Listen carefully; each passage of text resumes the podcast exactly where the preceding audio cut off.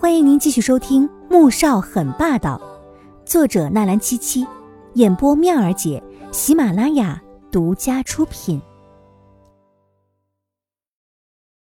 第四百一十四集，孩子，左印和别的女人有孩子了，所以他这是喜当妈的节奏。我怎么知道这个孩子就是我的？左印冷笑，看着抱着林千陌的脚。同样也看向自己的小家伙，神情毫无波动。对于他来说，从来不担心自己会没有孩子，而且他觉得自己的孩子一定是他和黄天武所生的。我没有骗你，这就是你的孩子。三年前你离开春城前的那一晚，我故意在套套上面扎了几个洞，也把避孕药偷偷换成了维生素。如果你不信的话，可以去做亲子鉴定的。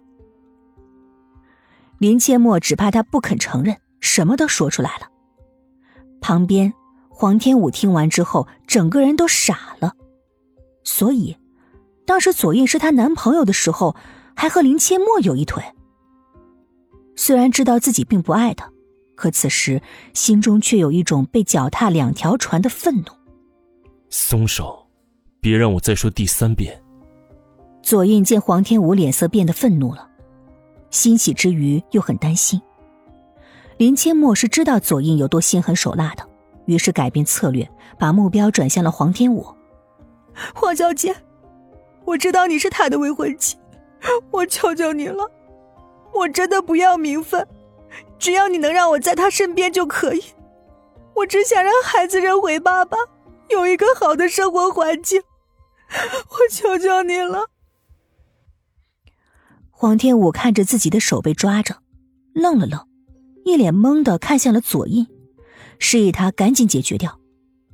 左印脸色黑下来，他拽着林千陌一推，林千陌猝不及防的摔倒在地上。旁边的小家伙看到母亲被欺负，顿时急得哇哇大叫。黄天武看了心疼极了，连忙弯下腰去抱他，小家伙却凶狠的在他脸上抓起来，疼得他顿时蹙起眉来。左英立刻把孩子抱起来放到一边，他拉着黄天武起身，又看了一下他的脸，见只有几个红印子，才拉着他走。黄天武被他拉着出了门，不时的回头看着抱着那个女人大哭的孩子，心中难受又充满了罪恶感。左英，那个孩子真的不是你的吗？他只要想到那个小孩无助又害怕的哇哇大哭。心里别提有多难受了。不知道，左英蹙眉，说的是实话。他确实不知道那个孩子是不是自己的，因为林千陌并没有说谎。三年多前，他离开春城的那一夜，去给林千陌支票的时候，喝了他的一杯酒，结果便有些失控了。醒来之后，他又逼林千陌吃了避孕药，原以为做好了安全措施是不会有意外的。可是没想到的是，林千陌正在春城等着自己呢。这个女人，当初她就是察觉到他已不甘于只做一个没有名分的情人，所以才会立即决定和他断绝一切的，却没想到还是被他给算计了。所以，他说的都是真的。当时你和我谈恋爱的时候，又和他有着一腿。黄天武不可思议的瞪大了眼睛。他一直以为左印是那种洁身自好的谦谦君子，却没想到，竟然和自己恋爱的时候有情人了。难道是因为一直不肯让他碰自己，所以他忍不住了吗？这三年，他是不是还有别的女人？我，左印拍了拍方向盘，一时间竟不知该怎么解释。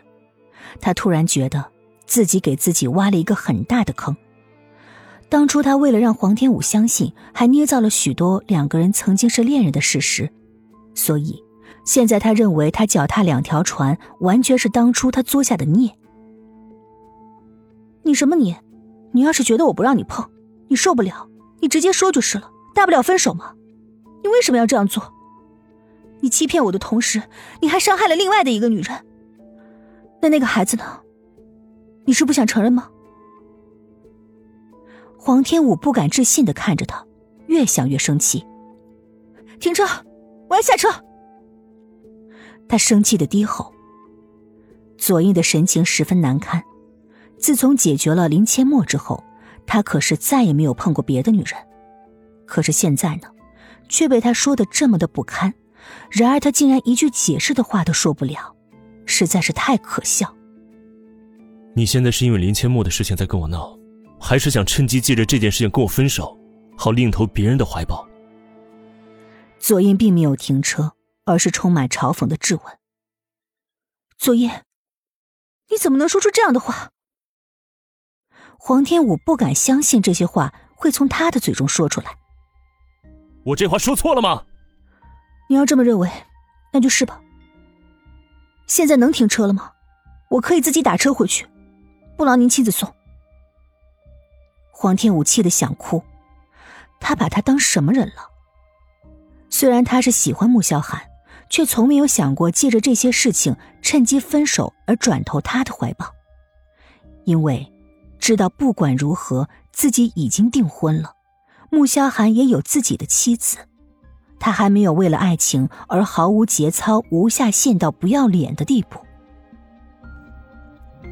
本集播讲完毕，感谢您的收听，记得点赞订阅哦。